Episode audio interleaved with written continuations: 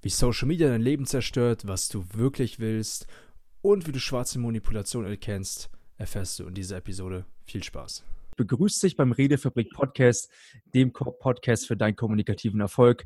Und wie ihr wisst, bin ich für die Interviews zuständig und deswegen habe ich heute auch einen besonderen Gast hier, nämlich den Florian Kemkes. Und was ich an Florian Kemkes so sehr schätze, ist einfach seine Disziplin und den Fokus, den er darauf richtet, die Dinge, die er in seinem Leben auch erreichen möchte, auch zu erreichen. Das auch schon in seinen jungen Jahren. Nämlich seitdem er 23 ist, ist er schon Führungskräftetrainer bei Daimler und der zweitjüngste Schwarzgurt ähm, in einer ja, ziemlich bekannten Kampfsportart, worüber er sicherlich noch reden wird.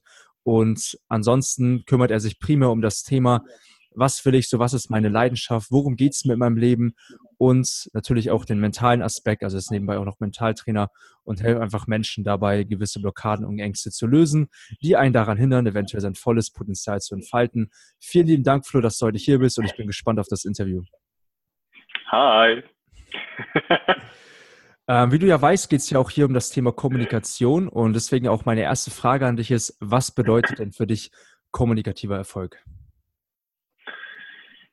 Ähm, für mich ist ähm, für mich ist Kommunikation dann erfolgreich, wenn ich am Ende und währenddessen, ja, also währenddessen und am Ende äh, mit mir selbst im Reinen bin. Ja, also wenn ich, wenn ja, wenn ich zu jedem Zeitpunkt mit mir selbst im Reinen bin, dann würde ich sagen, war es erfolgreich. Unabhängig jetzt erstmal davon, was das Ergebnis war. Es kann natürlich dann trotzdem so, sozusagen schieflaufen, dass nicht das Ergebnis rauskommt, was ich äh, wollte, aber ich glaube, die besten Voraussetzungen habe ich dann, wenn ich mit mir selbst im Reinen bin und das getan habe, was ich tun kann. Und mit mir selbst im Rein sein heißt ja vor allen Dingen auch darauf zu achten, wie ich mit mir selbst kommuniziere. Wie siehst du das Thema, die Kommunikation mit mir selbst? Das sind ja viele Menschen eher sehr unbewusst, würde ich heutzutage eher sagen. Aber wiederum gibt es auch eine Bewegung, dass es auch immer mehr Menschen gibt, die es auch bewusst wahrnehmen, ne? Ja, meiner Meinung nach ist die Kommunikation mit mir selbst die wichtigste überhaupt. Ähm, erst wenn ich mit mir selbst gut kommunizieren kann, macht es meiner Meinung nach Sinn, wirklich nach, nach außen zu gehen. Na, ähm, erst wenn ich äh, mit mir selbst, äh, wenn ich hier das gleiche Wort, mit mir selbst im Reinen bin, wenn ich mit den Stimmen in meinem Inneren umgehen kann und so weiter äh, und mit mir selbst glücklich bin, dann kann ich rausgehen und andere glücklich machen. Ja? Also die Kommunikation mit mir selbst ist meiner Meinung nach essentiell. Das ist die wichtigste überhaupt. Mhm. Du hast auch kurz gesagt, ähm, die mit den Stimmen überhaupt erst umgehen zu lernen. Was würdest du sagen? Du kommst ja auch aus dem Kampfsport, ne? schon sehr, sehr lange. Ich glaube, über 15 Jahre bist du mittlerweile im Kampfsport. Da geht es ja auch darum, gewisse Techniken zu lernen. Und sicherlich kann man das irgendwie auch, ich, ich finde, ich nenne das, ich persönlich nenne das immer so mentales Aikido, das irgendwie so im, im Kopf übertragen, dass man lernt, mit seinen Gedanken umzugehen. Was hast du da so für, für Methoden, um damit bestenfalls umgehen zu können? Naja, ähm, die, also die, die, die Metapher aus dem Kampfsport ist auf der einen Seite, äh, gefällt mir sehr gut, auf der anderen Seite aber auch überhaupt nicht. Warum gefällt sie mir sehr gut? Weil wenn du zum Beispiel, also ich habe ja bis Europameisterschaft hochgekämpft, ne? also so ein Kampf gegen einen Gegner vor, ich glaube Europameisterschaft waren irgendwie zwischen drei und 5.000 Leute in der Halle. Das ist ähm, eine ziemliche Drucksituation, würde ich mal sagen. Und äh, da kannst du dann natürlich die, die Stimmen in dir, die noch Zweifel haben, die vielleicht auch Angst haben, ähm, sehr, sehr gut wahrnehmen. Das gefällt mir sehr, sehr gut an dieser Metapher. Äh, was mir nicht so gut daran gefällt, was aber natürlich andererseits wieder passt, ist das Thema Kampf. Ähm, das Problem, was glaube ich sehr, sehr viele Menschen haben, ich natürlich auch äh, von Zeit zu Zeit, ist, dass wir gegen uns selbst kämpfen. Und das ist meiner Meinung nach genau das, das Schlimme.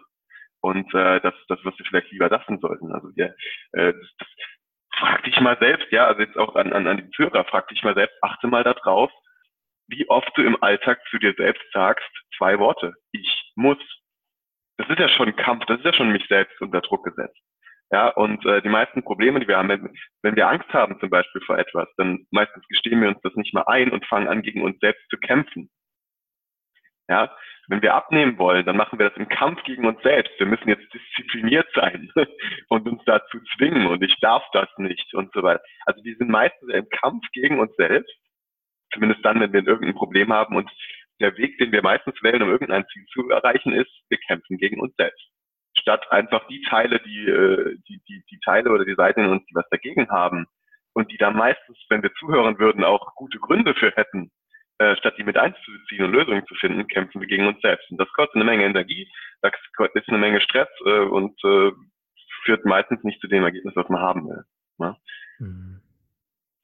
Also würdest du sagen, es ist eher sinnvoller, anstatt gegen anzukämpfen, diese inneren Stimmen eher anzunehmen? Ich muss ja nicht alles annehmen, aber ich kann ja mal reden. Ne? Also ich würde, also so wie die meisten Menschen, die ich kenne, mit sich selbst reden, würden sie sich niemals trauen, mit jemand anderem zu reden. Niemals. Ähm, die Erwartungen, die wir an uns selbst haben, sind meistens ungleich höher als die, die wir an andere haben. Wir würden von einem, von einem guten Freund zum Beispiel niemals erwarten, dass er in allem perfekt ist, dass er immer gute Laune hat, immer gut drauf ist, alles hinkriegt und so. Das erwarten wir von einem Freund überhaupt nicht. Auf die Idee kommen wir nicht. Da denken wir, geht halt mal schief, ne? Aber uns selbst erlauben wir nicht, dass mal was schief geht. Äh, oft zumindest natürlich, ne? Ich bin jetzt sehr pauschal. Es, ist, äh, es gibt natürlich Ausnahmen. Aber meistens sind wir gegen uns selbst im Kampf. Ich würde gar nicht sagen, dass wir deswegen alles annehmen können, äh, oder annehmen können, weiß ich nicht, aber annehmen müssen. Äh, wenn wir äh, wenn wir zum Beispiel eine Angst haben, ja, oder oder uns irgendwas blockiert. Also ich kenne zum Beispiel, äh, ich hatte jetzt gerade ein Beispiel von einer Kundin, die hat sich, die hat viel über Meditation gelesen und wie gut das ist und dass das äh, Veränderungen im Gehirn bewirkt und so weiter und so fort. Und hat sich vorgenommen, jeden Morgen zu meditieren. Ja, kriegt es aber nicht hin. Also kriegt es einfach nicht umgesetzt. Die macht es ein, zwei Mal und dann irgendwie doch wieder nicht und so weiter und geißelt sich dann selbst dafür. Kann nicht sein, dass ich das nicht hinkriege und was soll die Scheiße und ja. Äh, ist im Kampf gegen sich selbst und äh, blockiert sich dann selbst und kriegt auch nichts hin. Und dann habe ich gesagt, und jetzt hör mal, welche Stimme ist da dagegen? Ja. Und äh, dann kam irgendwie sowas raus, da haben wir ein bisschen im Coaching mitgearbeitet und dann kam im Endeffekt raus, naja, äh, so richtig überzeugt, dass es hilft, bin ich auch nicht. Und wenn ich dann da sitze, kommen lauter blöde Gedanken und Dinge und ich weiß nicht. Und die Stimme war einfach überhaupt nicht davon überzeugt, dass das etwas bringt. Ja gut, dann kann ich jetzt ewig weiterkämpfen oder ich lasse es. Oder ich setze mich mit den Argumenten, die diese Stimme hat, die auch gar nicht schlecht waren, auseinander. Okay, was wird mir denn gut tun? Und dann kann ich vielleicht eine andere Form von Meditation nehmen. Für mich zum Beispiel diese, diese Atemmanipulation, ja, äh, Atemmanipulation, Atemmeditation, wo sich auf den Atem fokussiert. Für mich funktioniert die nicht. Mir, mir ist einfach langweilig und es nervt mich. Ja, ich habe eine Zeit lang auch versucht, mich dazu zu zwingen. Dann habe ich gedacht, ganz ehrlich, ich habe keinen Bock. Dann habe ich es erstmal ganz gelassen. Und dann habe ich mal in mich reingehört, habe festgestellt, ganz ehrlich, das ist nicht so mein Ding. Ich finde es einfach nur anstrengend. Ich habe nicht das Gefühl, dass es was bringt. Was ich jetzt mache, fast jeden Morgen, ist eine Achtsamkeitsmeditation. Also ich setze mich einfach nur hin und gucke mal, was da kommt und nehme das mal wahr und ähm, beobachte mich selbst dabei, wie ich das kommentiere. Finde ich meistens sogar ganz witzig. Ich habe überhaupt keinen Widerstand mehr. Ja, Motivation ist meiner Meinung nach, wenn du keine oder wenig innere Widerstände hast. Äh, und mach einfach, ja. Und ähm, sich mit dem Widerstand mal mit wie mit einem guten Freund hinzusetzen und sich mit den inneren Widerständen auseinanderzusetzen und zu fragen, ja, warum machst du das denn? Also, was ist denn dein, dein, dein Sinn dahinter? Ist meiner Meinung nach viel erfolgsversprechender, als immer nur sich selbst zu geißeln. Und es macht auch mehr Spaß, sagen wir mal ganz ehrlich. ja, und das sehe ich auch wiederum, äh, da kann ja die Meditation auf der anderen Seite dabei helfen, sich dessen überhaupt bewusst zu werden und dann praktisch in diesen zweiten Schritt überhaupt erst in die Annahme zu kommen. Also wenn man das in Schritte eingliedern würde, würdest du sagen, erstmal das Bewusstsein zu haben, dass diese Gedanken überhaupt da sind, weil viele Menschen sind sich ja dessen gar nicht mal bewusst und dann sie lernen erstmal überhaupt anzunehmen, weil es gibt ja auch sicherlich viele Menschen, die sagen, oh ne, ich habe das nicht oder versuchen es zu verdrängen, aber das auch bewusst zuzulassen. Ne? Ja, genau. Und Meditation ist, glaube ich, eine Sache, die helfen kann, dass ich das besser wahrnehme. Aber es ist jetzt kein Muss. Also wenn ich keinen Bock habe zu meditieren, sollte ich es vielleicht einfach lassen. Ja, klar, wir haben eine ganze Menge gerade Social Media. Alle erzählen dir, was du machen musst. Und Meditation ist die eine Sache. Und finanzielle Freiheit musst du natürlich auch erreichen. Das ist die andere. In meinen Augen beides Bullshit. Ja, ähm, du, du, du kannst, ähm, klar kannst du meditieren. Und wenn es aber nichts für dich ist, dann ist es vielleicht einfach nichts für dich. Dann akzeptierst du auch und lass dich doch nicht einreden, dass du das machen musst. Mhm. Im Endeffekt geht es darum, immer dann, wenn du ein Problem hast, wenn es dir nicht gut geht, äh, wenn du irgendein Verhalten gerne zeigen würdest. Ähm, bei Motivation haben wir das ganz oft. Du willst irgendwas eigentlich machen und kriegst es aber einfach nicht umgesetzt. Und dass du, wenn du ein Problem hast mit dir sozusagen, mit dir selbst, dass du es machst wie mit einem guten Freund. Ja, wenn du mit einem Freund ein Problem hast, dann drückst du den auch nicht die ganze Zeit an und fragst, hey, was ist los? Warum machst du das? Warum machst du, warum handelst du so? Und versuchst erstmal deinen Freund zu verstehen. Ja, warum machst du es mit dir selbst denn anders? Geh doch hin, unterhalte dich mit dir mit einem guten Freund. Frag dich selbst, okay, was hält mich denn davon ab? Was, was wird mir helfen? Warum, warum habe ich vielleicht auch keinen Bock drauf? Und hör einfach mal zu. Und meistens kommt was echt Sinnvolles. Und dann kannst du immer noch überlegen, was du tust. Hm. Also da wird mir jetzt wieder umso mehr bewusst, wie tatsächlich wichtig, überhaupt, denke ich, auch der wichtigste, fundamentalste Grund überhaupt für Glückseligkeit bei uns im Leben, nämlich die Kommunikation bei uns selbst liegt und uns selbst einfach wie einen besten Freund zu behandeln. Ähm, und du hast vorhin ganz kurz das Wort Manipulation schon aus Versehen ohne den Mund genommen.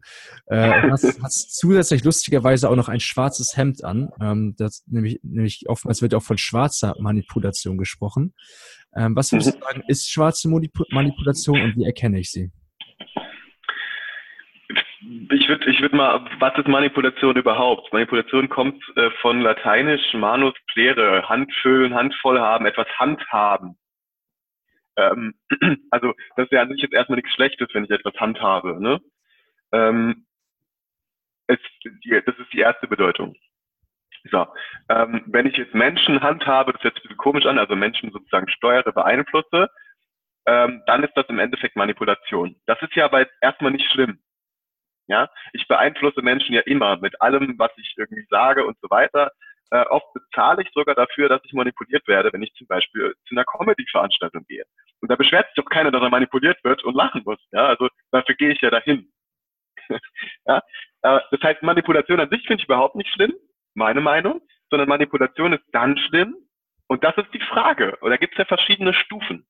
Und ich glaube, da muss jeder für sich noch ein bisschen entscheiden, wann ist es schlimm. Also jetzt nehmen wir mal ein Beispiel. Ich manipuliere im Endeffekt schon, wenn ich offen etwas anbiete. Wir bieten zum Beispiel Workshops an, Passionist Workshops.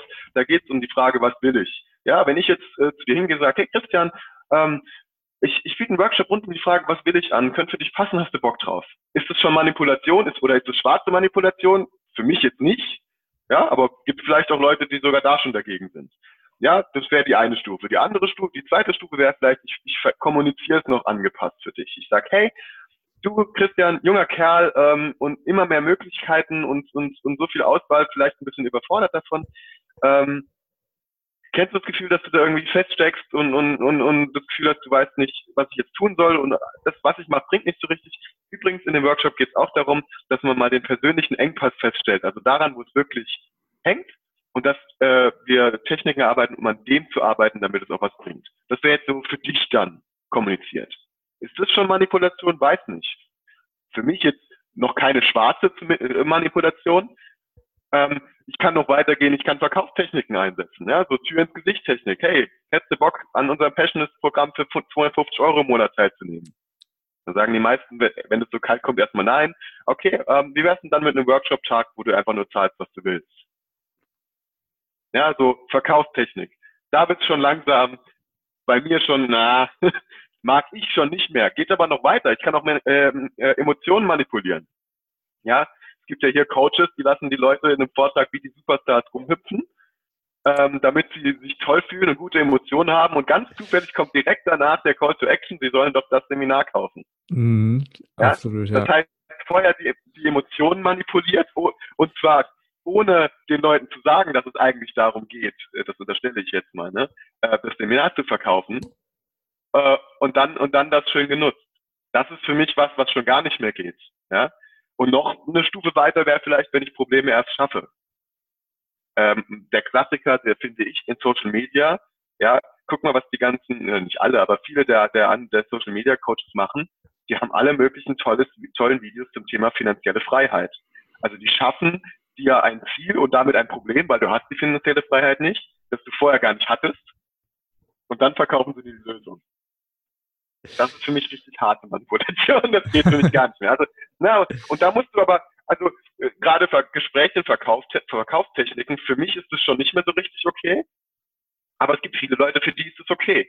Ja, und da, ich glaube, da musst du irgendwo die Grenze ziehen. Was, und für alle, manche ist andere, alles in Ordnung, weil die sagen, hey, die Leute kaufen sie trotzdem selbst, auch wenn ich dir das Problem geschaffen habe und so. Ähm, Hauptsache das Produkt ist gut oder irgendwie sowas, äh, gibt es ja auch Leute, die das für sich noch rechtfertigen können. Also ich glaube nicht, dass es die schwarze Manipulation gibt, sondern muss jeder für sich selbst entscheiden, bis wohin ist das für mich okay und bis wohin nicht. Mhm.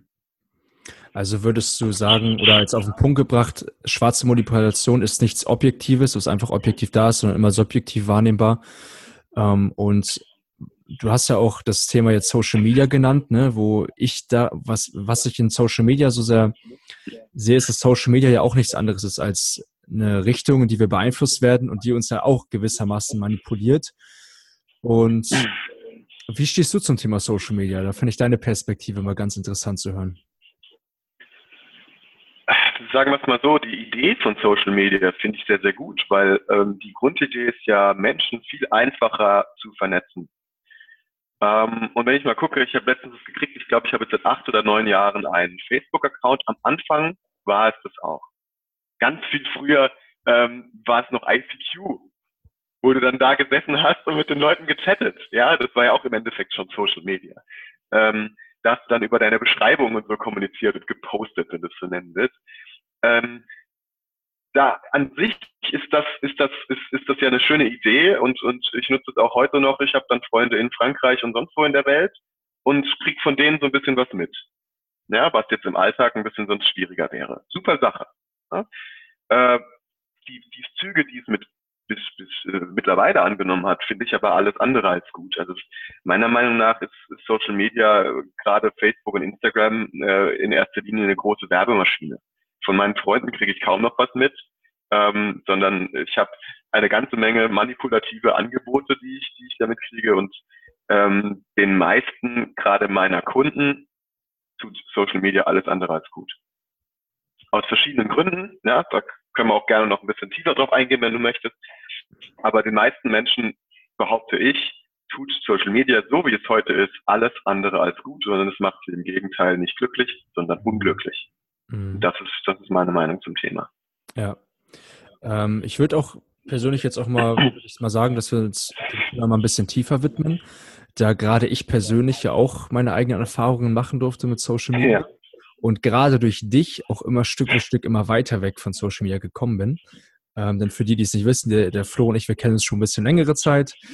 Ähm, hatte letztes Jahr auch ein cooles Praktikum bei ihm gemacht und bin wirklich sehr überzeugt von seiner Arbeit und finde einfach interessant, inwiefern er auch seinen Klienten dabei hilft, bei solchen Themen wie Social Media, wo heute halt heutzutage wirklich ziemlich jeder präsent ist, einfach mal das zu hinterfragen und ähm, ich kann ja kurz von meiner Erfahrung erzählen, ne, wie es denn bei mir letztendlich war. Ich habe ja früher äh, sehr, war sehr, sehr aktiv auf Social, habe sehr viel gemacht und äh, alles Mögliche rumgeguckt und so. Und da ist mir halt irgendwann aufgefallen, dass ich unbewusst oder ich glaube auch viele Menschen sich unbewusst auch anfangen, mal mit anderen Menschen zu vergleichen und das eine Wirkung auf ihr Selbstwertgefühl auch gewissermaßen hat. Ähm, Flo, was, was konntest du im Social Media beobachten? Also welche tiefgründigeren negativen äh, Symptome machen sich denn da noch bemerkbar bei Social Media und wie kann ich da am besten vorgehen, um das eventuell zu ändern? Äh, also vergleichen ist, finde ich, ist erst erstmal ein sehr guter Punkt. Ähm, die, die Wahrnehmung des Menschen ist relativ. Ja, ähm, das können wir auch nicht ändern und wir vergleichen uns ständig. Wir sind ein soziales ähm, wir sind soziale Menschen oder soziale Wesen.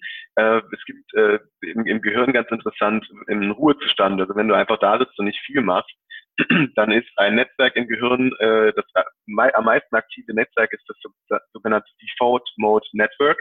Ähm, ist einfach ein Netzwerk im Gehirn, das im Ruhezustand aktiv ist und das Interessante ist, die Aktivitätsmuster dieses Netzwerkes sind die gleichen wie in einer sozialen Interaktion.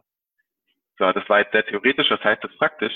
Naja, wenn du im Ruhezustand bist, denkst du die meiste Zeit über dich und deinen Platz in der Gruppe, also über soziale Interaktion mit anderen Menschen nach. Über das, was vielleicht passiert ist, über das, was noch passieren könnte. Man macht vielleicht Horrorvorstellungen von den Konflikten, die kommen könnten und so weiter und so fort. Kann jeder mal für sich selbst hinterfragen, ob es stimmt. Für mich hat es gestimmt. Ja?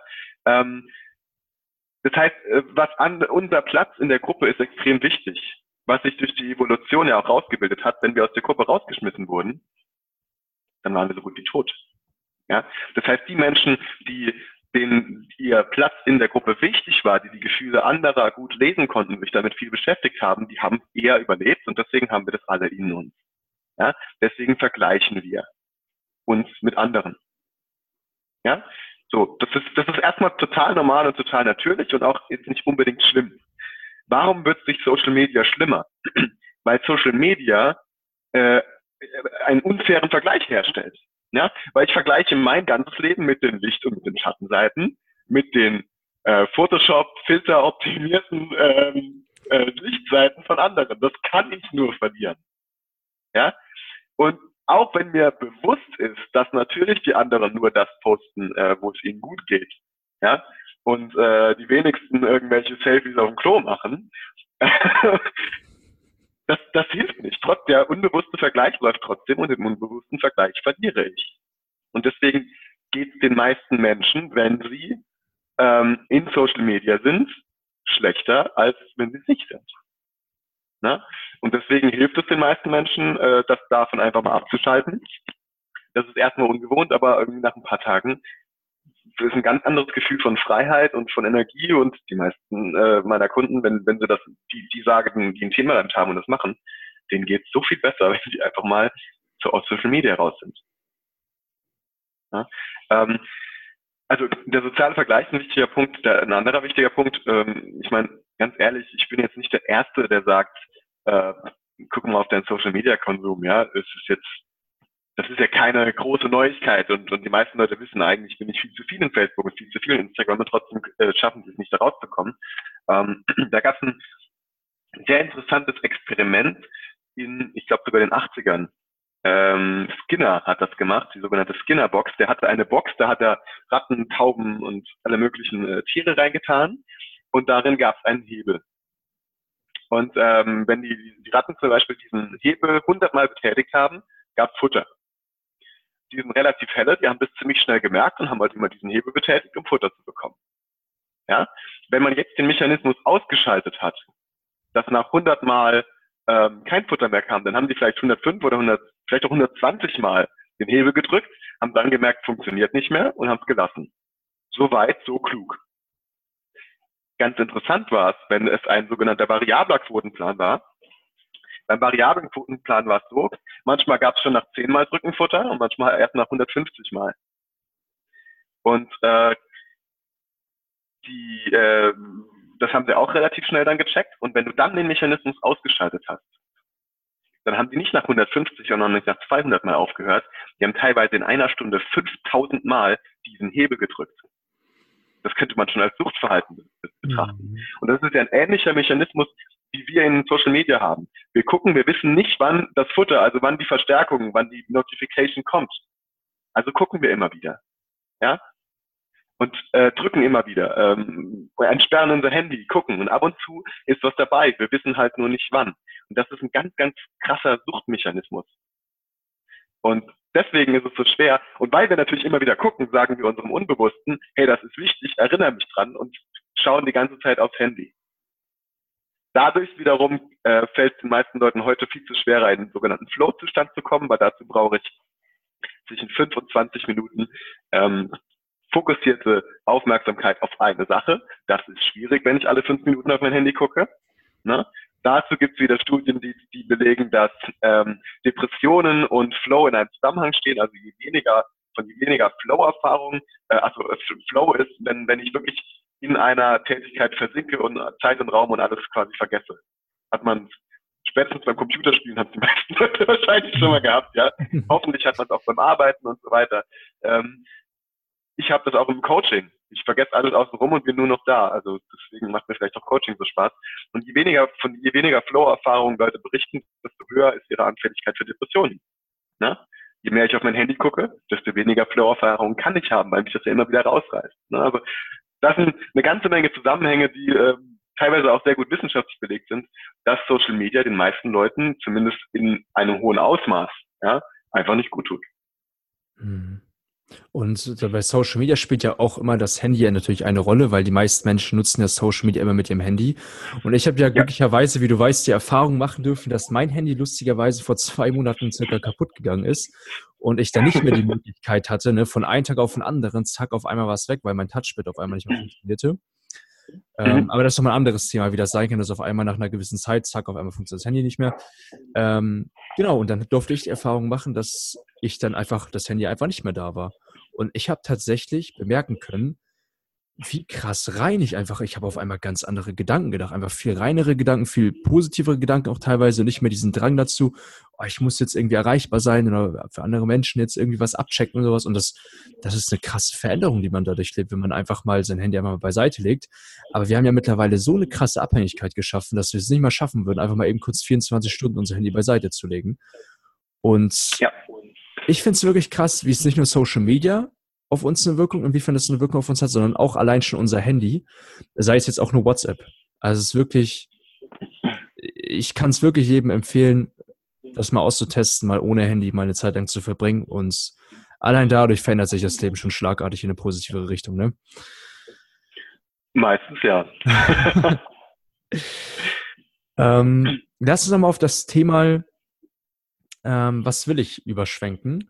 Und inwiefern siehst du da die Kommunikation als entscheidende Rolle dafür, was ich will? Inwiefern ist die Kommunikation entscheidend herauszufinden, was ich persönlich im Leben will?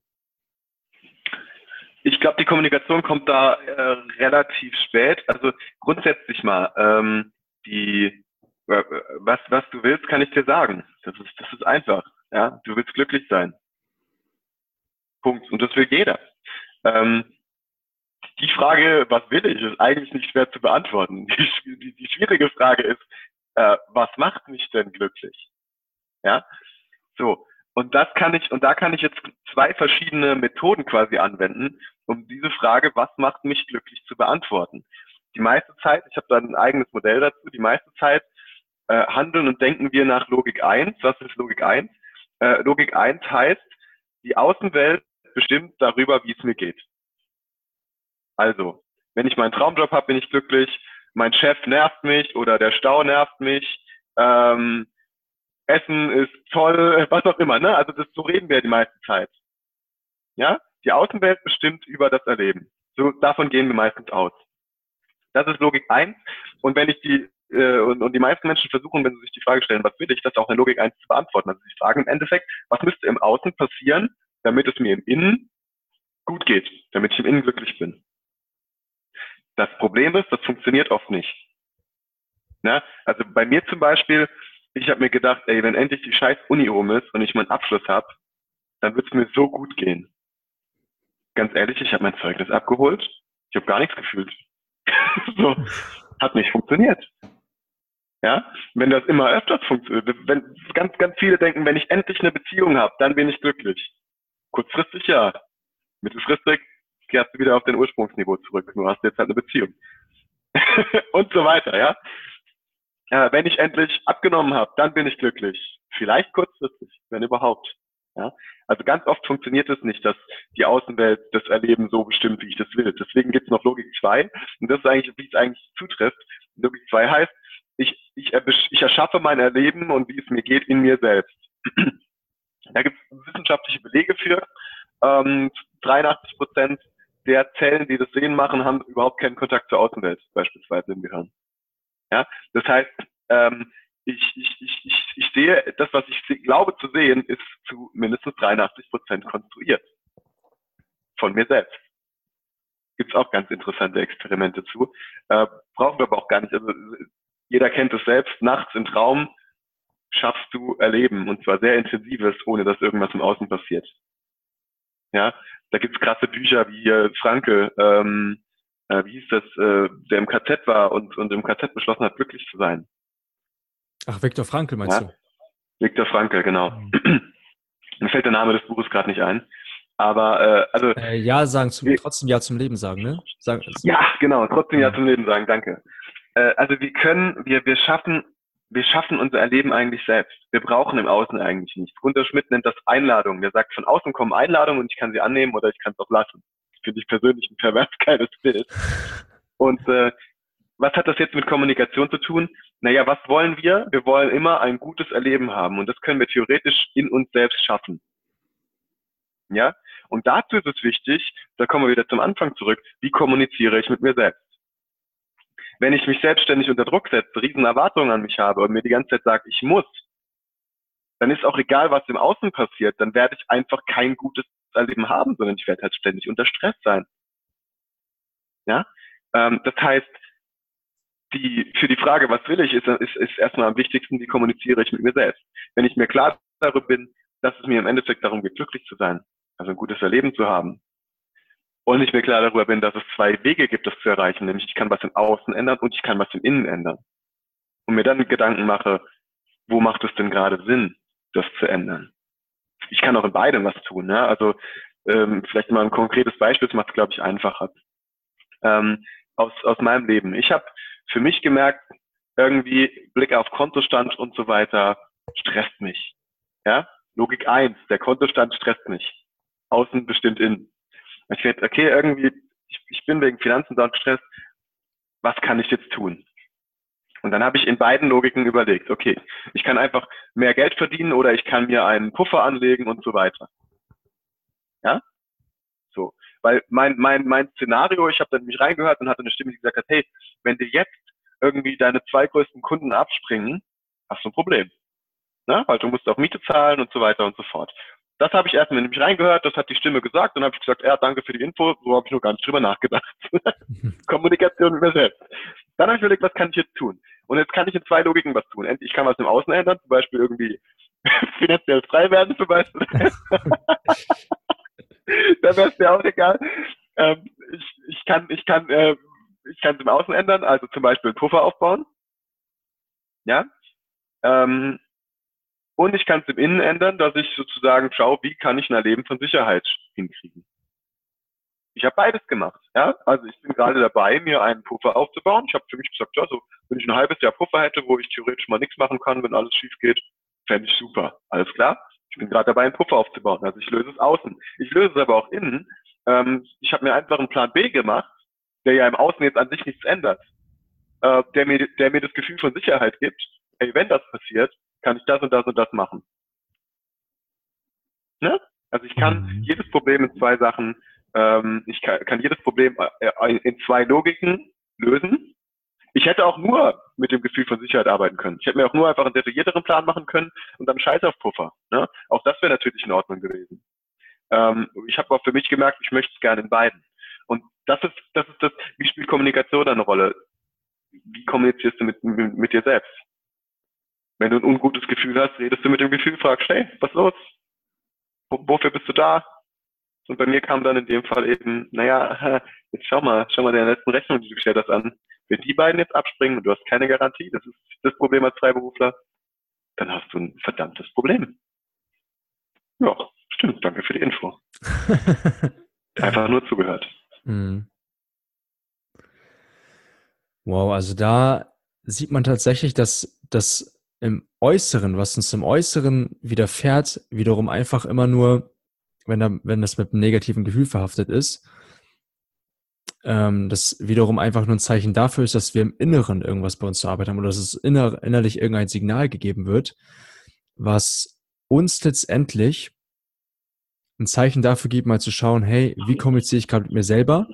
Weil die Kommunikation zeigt, zeigt mir letztendlich, oder das negative Gefühl zeigt mir, dass ich ja irgendwo negativ mit mir kommuniziere.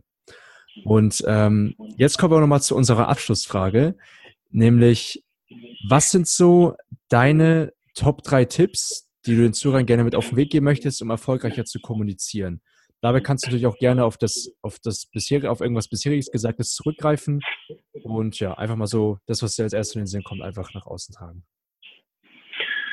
Meine Top 3 Tipps. Ähm, also die erste Frage wäre, wie müsste ich denn kommunizieren, damit ich danach mit mir im Reinen bin?